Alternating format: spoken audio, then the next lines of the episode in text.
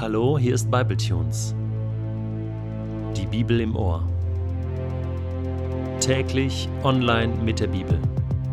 Momente mit dem ewigen Gott.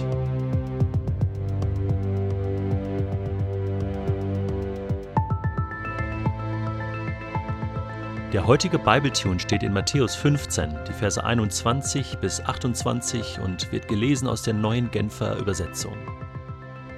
Jesus machte sich wieder auf den Weg und zog sich in das Gebiet von Tyros und Sidon zurück. Da kam eine kananäische Frau aus jener Gegend und rief: Herr, du Sohn Davids, hab Erbarmen mit mir. Meine Tochter wird von einem Dämon furchtbar gequält. Aber Jesus gab ihr keine Antwort. Schließlich drängten ihn seine Jünger. Erfüll ihr doch die Bitte, sie hört ja nicht auf, hinter uns herzuschreien. Er aber entgegnete, ich bin nur zu den verlorenen Schafen des Volkes Israel gesandt. Da kam die Frau näher, warf sich vor Jesus nieder und bat, Herr, hilf mir. Jesus wehrte ab. Es ist nicht recht, den Kindern das Brot wegzunehmen und es den Hunden vorzuwerfen. Das stimmt, Herr, erwiderte sie, aber immerhin fressen die Hunde die Brotkrumen, die vom Tisch ihrer Herren herunterfallen. Da sagte Jesus zu ihr, Frau, dein Glaube ist groß. Was du willst, soll geschehen. Und von diesem Augenblick an war ihre Tochter gesund. Der heutige Bibeltext ist ein absoluter Knallertext. Soll heißen, der ist nicht ganz so einfach und der hat so seine Herausforderung. Ich habe schon vor einigen Wochen ein E-Mail bekommen von einem Bible Tunes Hörerclub aus Winterthur in der Schweiz. Herzliche Grüße an dieser Stelle und vielen Dank für euer E-Mail. Und da waren Fragen drin zu dem heutigen Text. Und ich finde das eine tolle Möglichkeit, dass du mir einfach ein Mail schon im Vorfeld schreiben kannst zu einem Text mit Fragen, die du hast. Oder auch gerne im Nachhinein oder Feedback mir gibst zu verschiedenen Bible-Tunes und ich versuche auch relativ zeitnah darauf zu reagieren. Aber nun kommen wir mal zum heutigen Text. Bevor ich meine Gedanken dir dazu sage, möchte ich mal ein kleines Experiment ausprobieren. Und zwar gibt es ja in diesem Text verschiedene Rollen, verschiedene Menschen, die hier mitwirken. Also, was haben wir da? Schauen wir mal rein. Da gibt es, klar, die kananäische Frau. Da gibt es die Tochter dieser Frau, die aber zu Hause liegt und gequält wird. Da gibt es die Jünger, die eine Rolle spielen. Und natürlich Jesus selbst. Man könnte sagen, hier gibt es Hauptrollen und Nebenrollen, aber das ist gar nicht so wichtig, sondern die Frage, die ich zunächst an dich habe, ist, setz dich doch zunächst einmal mit dem Text und mit diesen verschiedenen Rollen auseinander, lies dir den Text nochmal in Ruhe durch und frage dich, in welcher Rolle siehst du dich im Moment am meisten, wenn du dein Leben anschaust? Oder deine jetzige Lebenssituation? Mit wem kannst du am meisten mitfühlen? Oder mit welcher Person identifizierst du dich am meisten? Und wenn du das festgelegt hast, dann frag dich mal, warum ist das so?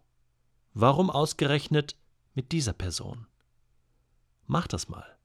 Vielleicht stoppst du den Bible-Tune an dieser Stelle und machst erstmal für dich einfach diese Übung.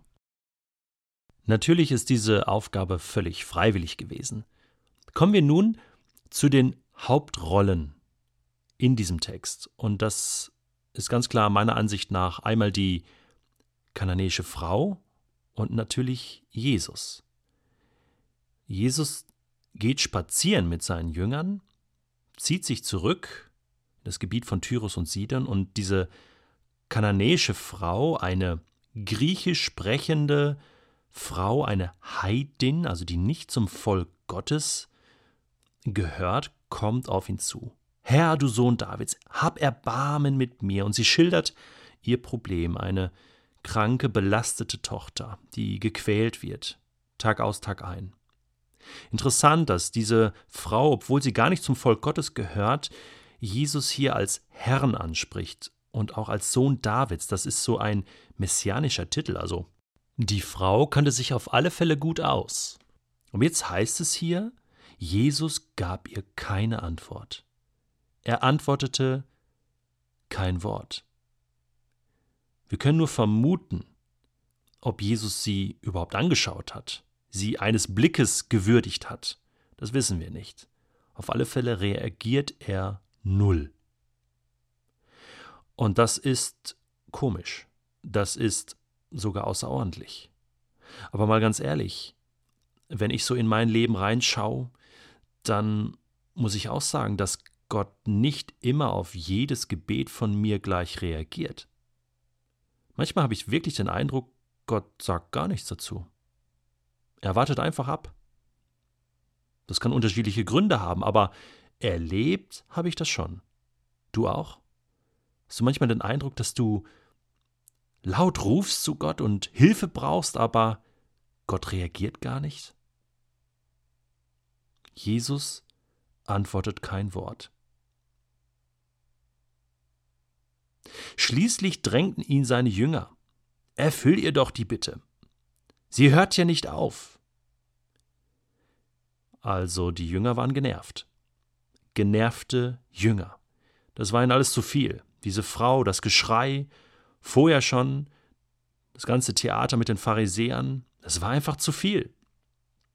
Und es ist nicht ganz klar, ob die Jünger sagen, hey, hilf ihr doch oder, oder schick sie einfach weg, aber unternimm irgendwas, Jesus, mach irgendwas diese hilflosen, genervten Jünger. Am liebsten möchte man sagen, ja, helft ihr ihnen doch. Habt ihr das noch nicht gelernt?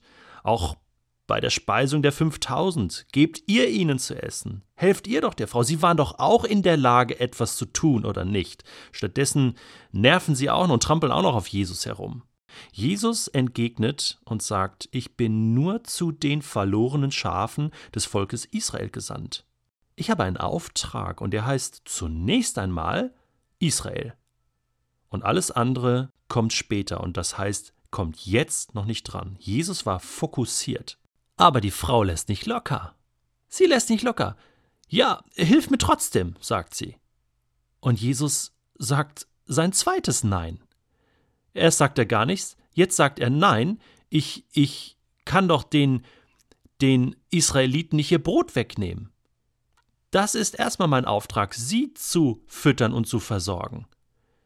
Okay, sagt die Frau, und sie akzeptiert das und, und stellt sich unter diese Aussage, sagt aber, und trotzdem, vielleicht bleiben ja noch ein paar Krümelchen übrig.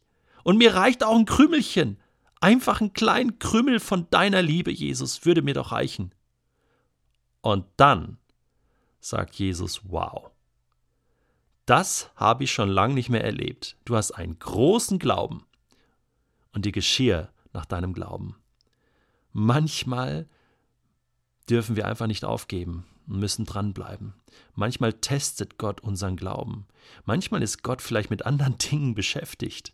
Und wir müssen Gott auf die Nerven gehen, wie die bittende Witwe dem Richter auf die Nerven gegangen ist, bis die Tür aufging. Und das hat diese Frau geschafft. Hut ab. In welcher Rolle hast du dich wiederentdeckt? Bist du wie diese kranke Tochter, die irgendwo herumliegt und nicht mehr weiter kann und auf Hilfe anderer angewiesen ist? Oder bist du diese bettelnde Frau, die nicht locker lassen will und einen großen Glauben hat für andere Menschen und sich einsetzt? Oder bist du so ein genervter Jünger, der einfach nicht helfen will, nicht helfen kann. Da habe ich mich leider wieder entdeckt und ich muss mir sagen, nein, ich, ich will mithelfen. Ich möchte Gott bei seiner Arbeit unterstützen.